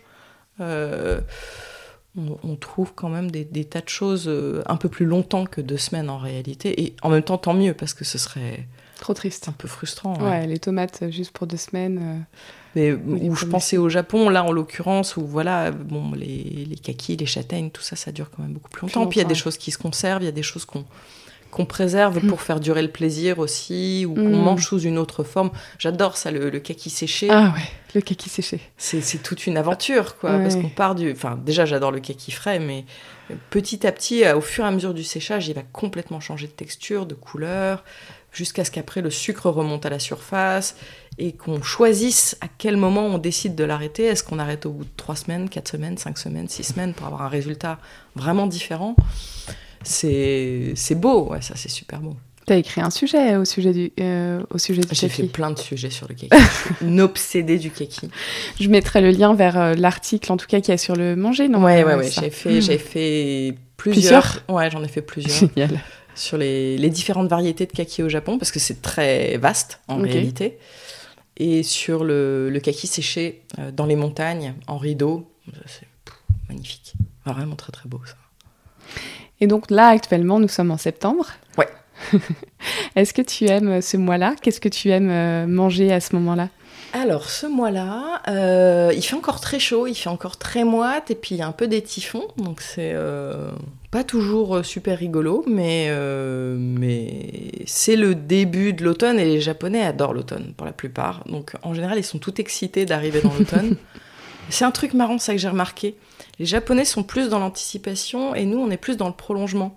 C'est-à-dire que les Japonais, avant une saison, ils vont vous servir déjà les trucs en avance pour vous appâter. Mais carrément. Alors qu'en France, on va dire non, non, non, non, la saison est pas finie, on va continuer, on va essayer de la prolonger de deux mois. Ok, ouais, c'est vrai que c'est intéressant. C'est un, un truc que j'ai remarqué souvent quand on voit les trucs de saison. Ils vous sortent déjà les Oden en septembre en disant Allez, c'est l'automne, allez, c'est l'automne. Euh, Ouais, mais il fait encore 30 degrés, les gars, je suis pas sûre d'avoir envie, envie de manger des Oden. Mais il y a ce côté Allez, allez, allez. Alors qu'en fait, il fait encore une température estivale. Et. Pardon, c'était quoi la question? Euh, qu'est-ce que, est-ce que tu aimes ce mois de septembre? Et, et qu'est-ce que tu manges à ce moment-là? Donc les oden, pas encore, peut-être? Euh, en fait, ça dépend où, mais c'est tout le truc. C'est ça que j'aime bien au Japon. Parce qu'en Mm. fait, si, si t'es à Tokyo, septembre, c'est encore chaud, c'est encore euh, un peu suffocant. Si tu vas au Hokkaido, septembre, c'est déjà c'est bien frais, c'est déjà l'automne. Hmm. Tu peux commencer déjà à la fin du mois à avoir des jolis petits feuillages chouettes, un peu rouges et tout. Et, les- puis bah, là, tu peux commencer à manger les, les produits d'automne avec plaisir. Mais c'est vrai que pour moi, septembre, c'est un peu un entre-deux, en fait, quand j'y réfléchis. Qu'est-ce qu'il y a en septembre que ça? Il n'y a pas encore vraiment les kakis. Ouais, c'est l'intersaison en effet euh, à ce moment-là. Il y a, tu vois, on n'est pas encore trop dans Mm. le truc euh, Momiji et compagnie. euh. Pourtant, on est en automne euh, selon l'ancien calendrier. Ouais. On est en automne depuis un mois. Ah, Oh. t'as des champignons. Ah, si, si, c'est très bien pour les champignons septembre. Ils arrivent un peu plus tôt que, que chez nous, les, les champignons. Et je suis déjà une amoureuse du champignon en général. C'est ma grande, c'est ma passion. Rien que l'être vivant champignon, il est Ah, incroyable. Tout est, tout C'est est merveilleux dans le champignon. Les chercher, c'est génial. Euh, vraiment, les cueillettes de champignons, c'est ma vie, quoi. Euh, Moi aussi, j'adore ça. Ah ouais. Avec Linda, justement, Linda Ah bah oui Ah oui, grande cueilleuse de champignons. Mm. Et donc ouais, le champignon au Japon, c'est tout un truc, il y en a énormément euh, de variétés, beaucoup de variétés cultivées euh, qu'on trouve toute l'année évidemment, mais on les célèbre d'autant plus euh, au mois de septembre et on en met partout pour, Mm. marquer, le, pour marquer le moment. Et c'est quoi tes champignons japonais préférés? Euh, visuellement, le, le shimeji est trop joli. Mm. Euh, mais c'est pas forcément celui qui a le plus de goût. Le, au niveau du goût, c'est le nameko. Nameko, qui là encore a une texture un peu, un peu visqueuse, un peu gluante, mais euh, je lui pardonne absolument. Et puis, enfin, ça me dérange pas de toute façon. mais dans les soupes de soba, notamment, on sent pas le côté visqueux. Enfin, si vous avez l'occasion un jour de manger. euh, je parle aux gens comme s'ils étaient là. si, vous avez Bah, l'occasion de, voilà, si vous avez l'occasion de, de, manger une, une soupe, de, des soba chaudes en, bou- en bouillon au nameko, euh, allez-y parce que c'est un petit champignon qui a une couleur euh, cuivrée, qui a une texture assez croquante et, euh, et un petit goût de noisette absolument magnifique et qu'on trouve pas en France. C'est super dur à trouver où ça coûte la peau des fesses. Bizarrement, ça se trouve un peu en Italie, mais je sais pas pourquoi en France on n'en veut pas, on n'en fait pas. Et, et ça, c'est ça, c'est vraiment un goût de un goût de septembre pour moi. Ouais. Les, les soba au, au nameko, c'est. Hum, ça fait vivement l'automne, ça me donne trop envie. Soba au nameko, en plus, j'ai jamais goûté. Peut-être que c'est un champignon qui a du mal à être cultivé aussi, et c'est pour ça qu'on en trouve plus au Japon qu'en France. Bah, moi, j'avais acheté, euh, tu sais, ils, vendent des trucs au Japon, de... enfin, ça se trouve en France aussi, hein, des espèces de, de substrats Ah euh, oui. déjà inoculés pour faire pousser les trucs. donc Et j'ai fait pousser des nameko en France sans problème, en Ah, fait. mais quel dommage alors. c'est juste, je pense, moins connu. Moins et connu. les gens sont rebutés par le, Le par côté visqueux. donc ils essayent même pas. Alors qu'en fait, quand on les cuit, euh, enfin, il n'y a pas du tout problème. Et puis, le côté visqueux est pas forcément. euh, Et puis les champignons cuits, c'est visqueux. euh, Par exemple, euh, le cèpe, c'est visqueux, c'est trop bon en tant que tel. Mm. Bien sûr. Oui, oui. Et puis, si on le met dans un risotto, enfin, limite, on cherche un peu cette texture-là. Oui, ouais. Moi, je crois que c'est un champignon qui pourrait absolument avoir du succès, mais tu sais, parfois, il y a des, des a priori Oui. de l'industrie agroalimentaire qui disent Ah, mais non, ça, on peut pas. Et Ça, on puis- peut pas lancer, quoi. Voilà. Et puis, en fait, 15 ans plus tard, c'est partout. Et tu te dis Mais pourquoi vous l'avez pas fait? Ah oui, mais en fait, non. Enfin, bref. Mais chez Echizen Soba Togo, un restaurant de soba euh, entre le Palais Royal et euh, les Tuileries, euh, ils font d'excellentes recettes de saison. Ils ont toujours deux recettes saisonnières. C'est des petits jeunes qui viennent de la préfecture de Fukui, qui sont très sympas Ok. et qui vont certainement faire des, Des des soba, soba au Nameko. ouais. Mm, trop bien. Bah écoute, euh, c'est noté. À Et chaque saison, ils ont toujours deux recettes saisonnières. euh, Ils, ils essayent vraiment de faire découvrir des, des trucs euh, aux Français qu'on ne trouve pas dans les autres restaurants euh, japonais de soba. Ils font vraiment les soba rustiques, tu vois, campagnardes, un peu rugueuses. Mm. J'adore. Ils sont très très chouettes. Ok. Bah, merci pour cette bonne adresse. Euh, et justement, d'ailleurs, on arrive malheureusement à la fin. Euh, voilà, merci pour tout, tout ce que tu nous as donné. C'était vraiment euh, passionnant. Mais il faut bien que ça s'arrête un jour. Ou, plutôt une heure, parce qu'on a déjà euh, voilà, une bonne heure euh, passée à discuter. Mais donc avant de se dire au revoir, euh, on a notre petit questionnaire de la fin habituel. Euh, tout d'abord, quel est ton plat salé japonais préféré? Waouh Difficile de choisir. Ah ouais, c'est super compliqué. En Ou tout alors cas, ton mets peut-être pas euh, forcément un plat. Ce que je peux te dire, c'est c'est pas forcément mon, japonais, mon plat japonais préféré, mais je ne, je n'ai pas l'impression d'être réellement, pardon, je n'ai pas l'impression d'être réellement arrivée au Japon tant que je n'ai pas mangé mon premier onigiri. Ah ouais. Ça, c'est le l'onigiri notamment à, on dit okaka, désolé, c'est c'est pas- ce n'est pas, non, ce n'est pas Ce n'est ça. pas bien trouvé. C'est c'est du katsuobushi mélangé avec euh, de la sauce soja et tout ça. C'est un, un condiment Mm. salé, euh, un peu légèrement poissonneux. euh, et ça, ce premier, ce premier onigiri, ouais, ça c'est c'est le goût du Japon pour moi. Ça veut dire que je suis arrivée. ouais. Ok, onigiri au caca. Et quelle est ta douceur japonaise préférée? Ah, tous les tous les daifuku. hein. Tous les daifuku. Ah ouais. ouais, Et t'en as goûté beaucoup de différentes sortes, des daifuku? Euh, pas tant que ça, mais alors mes favoris sont à la pâte de haricot mongo et pas à la pâte d'azuki. Oh, c'est noté. J'adore. Je peux la manger, goûté. je peux la manger comme ça, la pâte de haricot mongo. Je peux la manger en part saladier, quoi. Et donc c'est soja, hein, haricot mongo, c'est encore une autre non, c'est encore autre chose. C'est le, le haricot mongo. Alors lui, quand tu le vois euh, encore avec sa peau, il est vert. Il est vert, ouais, c'est Ouais. ça. Et quand il est dépelliculé, il est jaune. Ok. Très bien. Eh ben, moi, j'ai jamais goûté, donc euh, à tester. Je recommande. Si tu étais un goût ou un parfum japonais, quel serait-il? Alors, pas ton goût préféré, mais toi, si tu étais un goût, en mode portrait chinois. Hmm. Ah. Ah, j'aurais dû réfléchir à l'avance à ces questions-là, c'est compliqué. Euh, On peut commencer par quel est ton parfum préféré, et puis ensuite, tu dis ça. ah. Ah, la moutarde japonaise, karashi. Karashi. J'adore. Elle est forte. Et là, on voit que la cuisine japonaise est pas fade parce que la, mou- la moutarde japonaise, c'est pas de la blague. Est-ce que c'est celle que tu mets sur les natto, justement, ou rien à Ouais. voir? Ok. Elle est très jaune, et Ouais. elle est très forte, elle monte au nez tout de suite. Euh, ouais. Et mais elle est assez épicée aussi. Ouais, elle est, elle est très très bonne, je trouve. Et dans l'oden, c'est aussi. euh, J'adore Mm. l'oden aussi. Et ça, ça relève tout ça. C'est, ça fait partie de ces petites choses qui, qui donnent beaucoup de peps à la cuisine japonaise et qui, qui, qui montrent que, qu'on se trompe souvent quand on croit que c'est tout fade. Quand on parle de fadeur, ouais. Ouais. Oui, oui. euh, voilà. Mangez du karashi si vous trouvez que c'est que c'est fade. Euh, quel est ton goût ou ton parfum préféré, justement? Hmm. J'adore le sésame, tout bêtement. Hmm. Je suis complètement fan du sésame. Sésame blond, sésame noir? Plutôt sésame blond. Hmm. Avec moins d'amertume, du coup Ouais. Quelque chose de plus. euh, C'est rond, c'est doux, rond. ça va avec tout. euh, c'est aussi bien dans les cuisines méditerranéennes que les cuisines asiatiques. Ça a sa place partout. je C'est vrai que c'est Oh. les deux, hein. Ouais. Moyenne et Extrême-Orient. Ouais, Mm. ça fait tout le, ça fait le lien entre beaucoup de, beaucoup de monde. Hmm, carrément. Et donc, quelle est la saison que tu apprécies le plus? L'hiver. L'hiver. Ouais. Et l'hiver au Japon ou l'hiver généralement? L'hiver au Japon. Hmm. On dit que c'est la saison euh, au ciel bleu magnifique, c'est vraiment... euh, Le ciel est magnifique, la neige est magnifique, euh, et il y a une douceur. La, la neige, ça étouffe les bruits, et du coup c'est très calme. Il y a une paix. euh, Ah ouais. Hmm. Aurais-tu une bonne adresse en plus de celle que tu nous as donnée, donc que j'ai euh, que j'ai notée, euh, Echisen Soba Togo As-tu une autre bonne adresse autour du Japon en France? Waouh, euh, il y en a plein. Bah oui. Euh,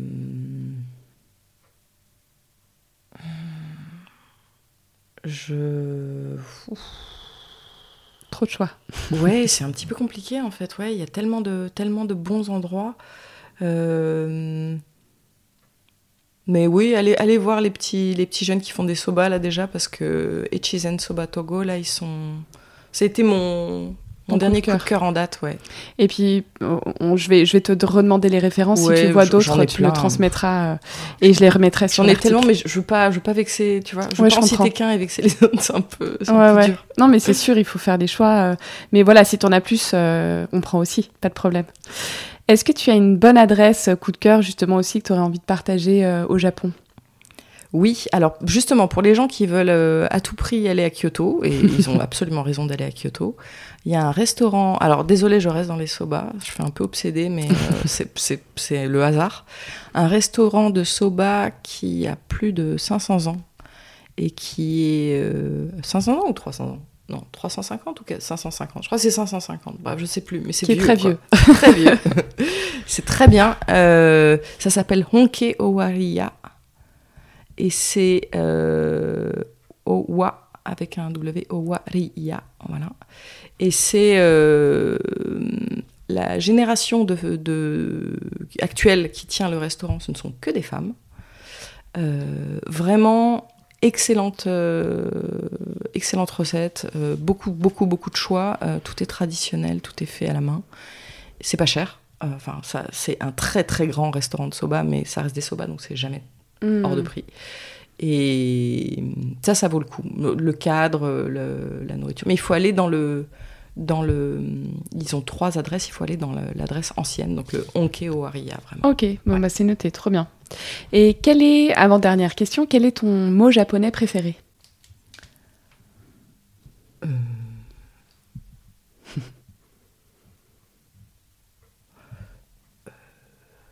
T'inquiète, ce sera coupé, tu peux réfléchir. Ok, ok, je vais réfléchir. Euh, Tu prends ton temps et puis quand tu, quand tu trouves, euh, on, on, on mettra.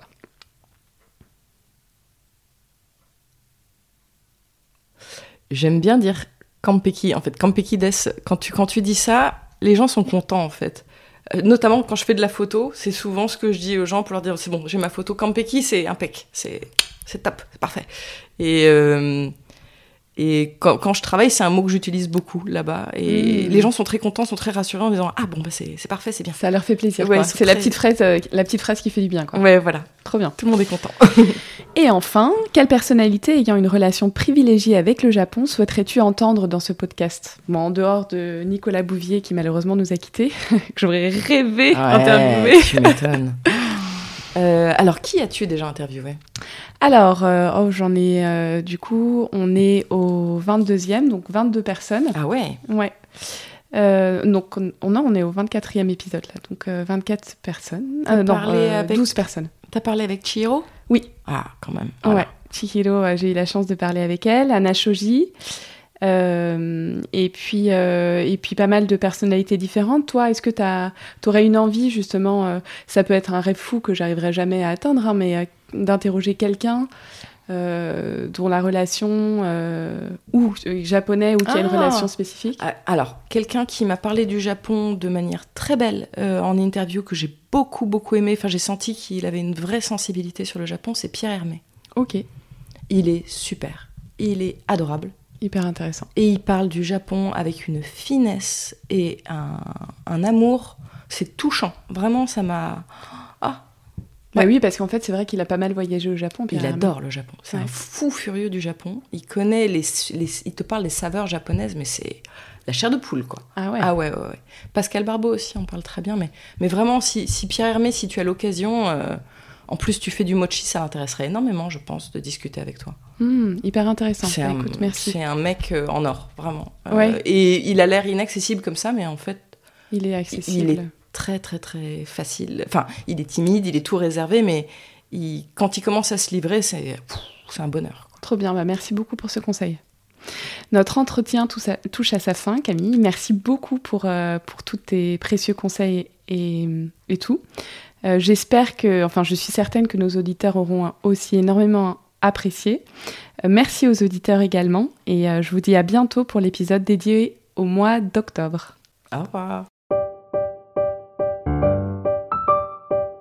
Vous retrouverez les notes de l'épisode sur notre site internet lamaisondumochi.fr dans la partie magazine avec des liens vers les ressources dont je vous aurai parlé. Si vous avez aimé cet épisode et que vous souhaitez le soutenir, la meilleure façon de le faire est de lui mettre une note 5 étoiles sur Apple Podcast, avec si possible un petit commentaire, ce qui permettra de le faire connaître. N'hésitez pas non plus à le partager aux personnes qui pourraient être intéressées. Merci pour votre écoute et à très vite.